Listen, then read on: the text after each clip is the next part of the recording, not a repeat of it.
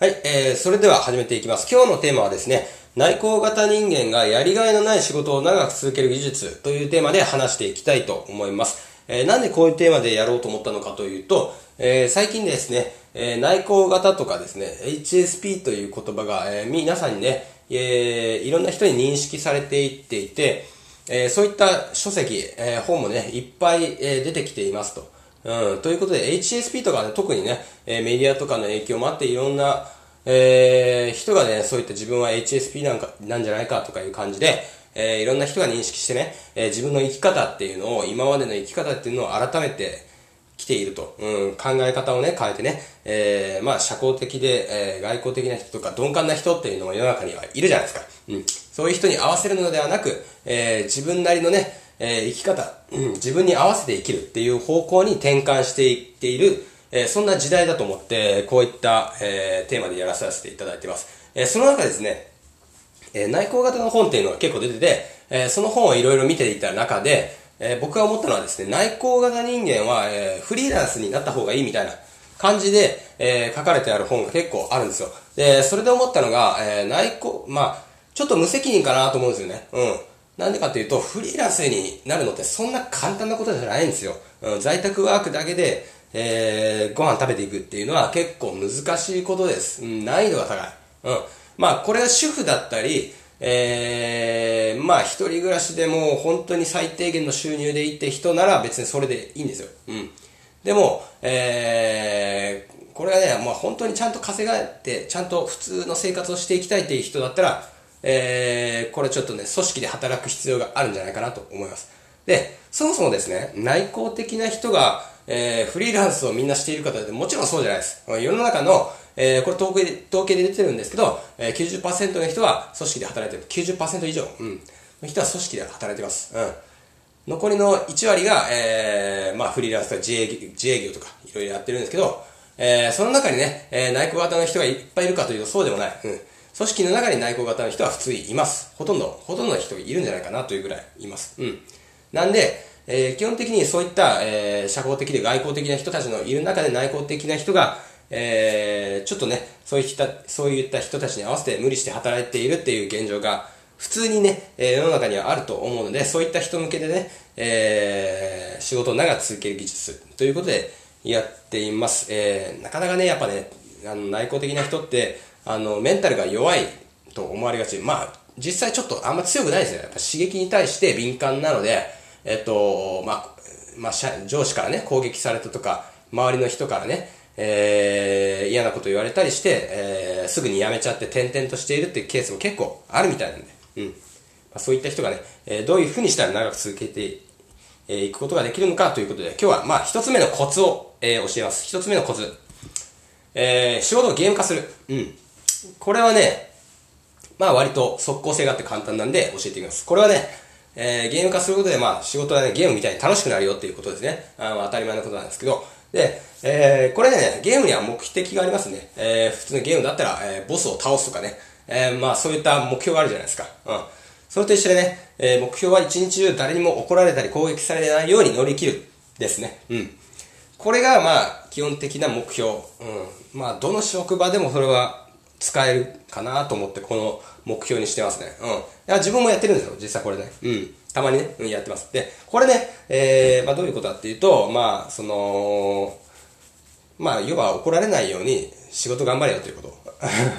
まあ、怒られないように立ち回れば、あの、実、実際に仕事も上手になっていきます。うん。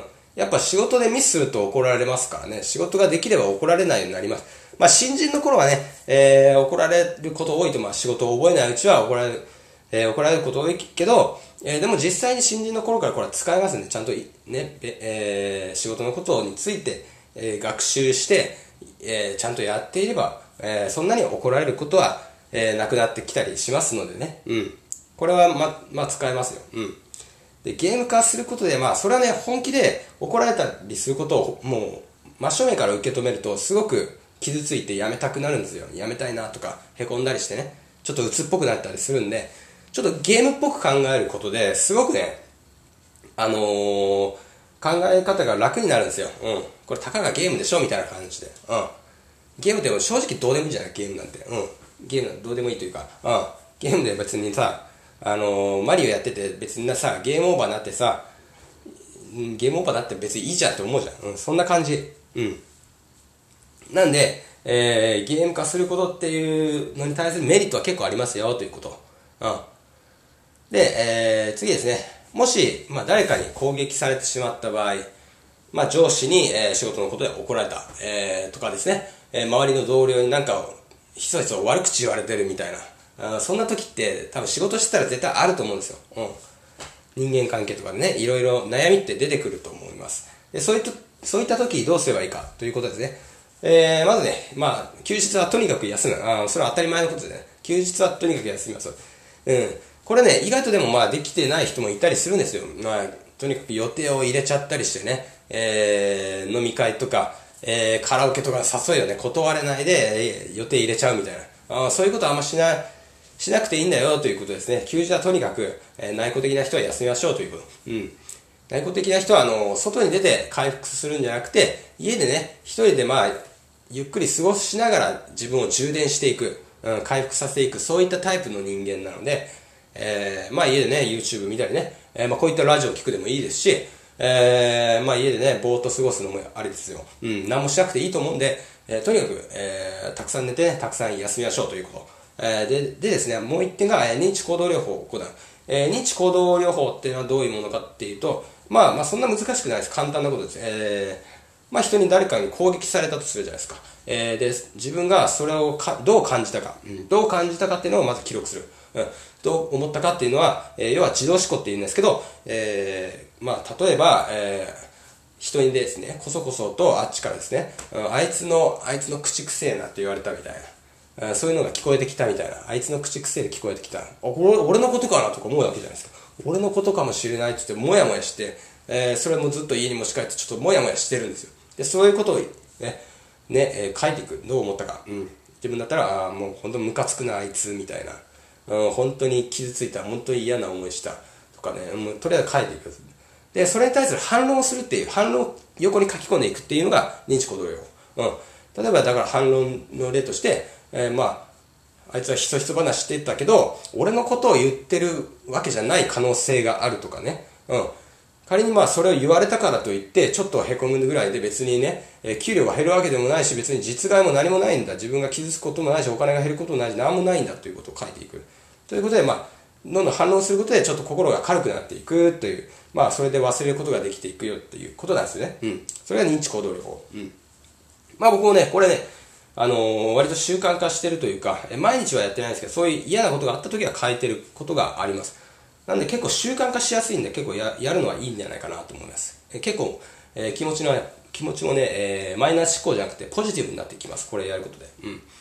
で、次、瞑想する。瞑想はまあ、今も結構広まってきてるとは思うんですけど、えー、マインドフルネスとかね、えー、まあ、その Google の会社でやってたりとか、えー、まあ、いろんなね、えー、人が今最近やってると思うんですけど、まあ、これね、実際やっぱやった実感として、やっぱ効果ありますね。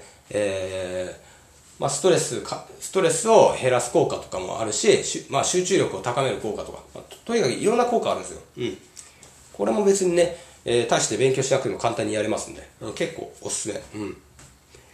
で、あとは老子の思想を読むで、これはまあ僕個人的な意見なんですけど、えー、老子の思想っていうのはどういう思想かっていうとね、まあ、結構ね、老子の原文って難しいそうなんですけど、結構それを平らにした簡単な本っていうのが結構は、えー、販売されてますね。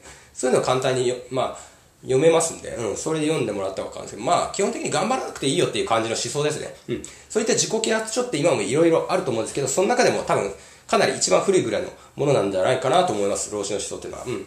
まあ、要は、休日は家でもうぼーっとしてても、それでもね、老子の思想だと全然そういうのは許されるみたいな。うん。なんか別にもう無意に過ごせって言ってるんですよ、老子は。うん。とかね。うん。まあ基本的にまあ頑張らなくていいと。うん。無理に努力するのは背伸びしても、ね、背伸びした状態で長くは歩けないだろう。じゃあ、背伸びしなくていいんだ。そんなことはやめて、えー、まあ、ゆっくり歩いていくんだ、みたいな、そういった思想ですね。うん。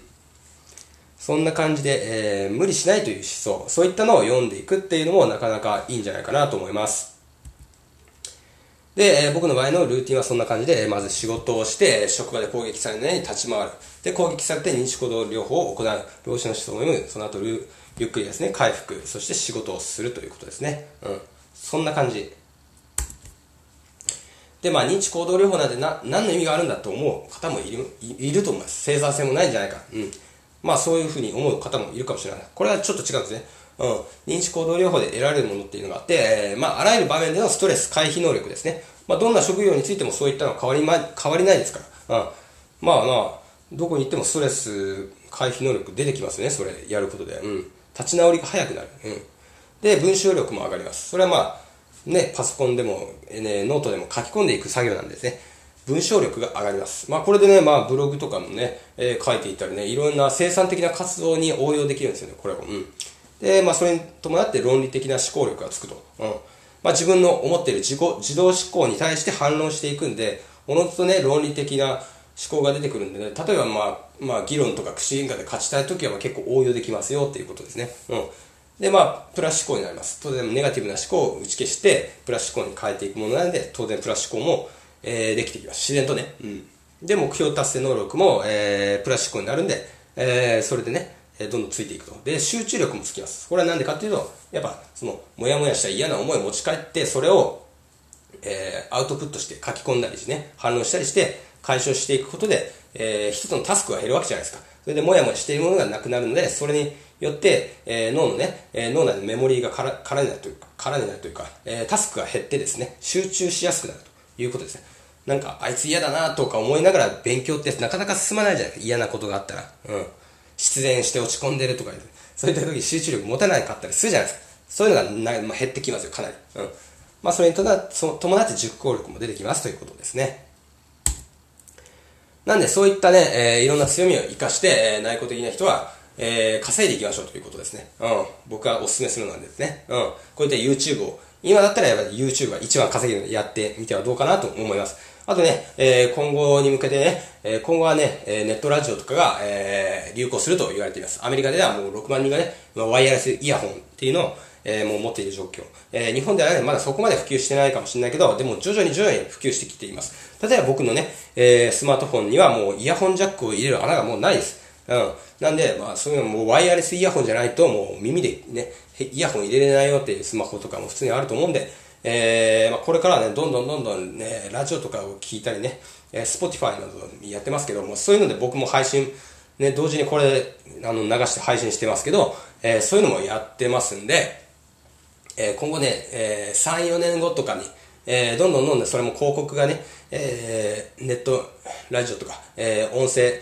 配信に、音声配信の方に、えー、企業がね、参入していくんで、えー、どんどんどんどんそっちから広告収入が得れるようなシステムができていくんじゃないかと予想されています。うん。なんで、えー、もうアメリカの方ではどんどん流行ってるんで、まあ、その3年後に日本に来るんじゃないかとか言われてますんでね、えー、どんどん今のうちにね、えー、ポッドキャスト、えー、音声配信っていうのをやっていった方がいいんじゃないかなと僕は思っています。なんで、えー、そういうのね、え強みを生かしてブログや YouTube やとか、えー、音声配信やってみるのはどうかなというところですね。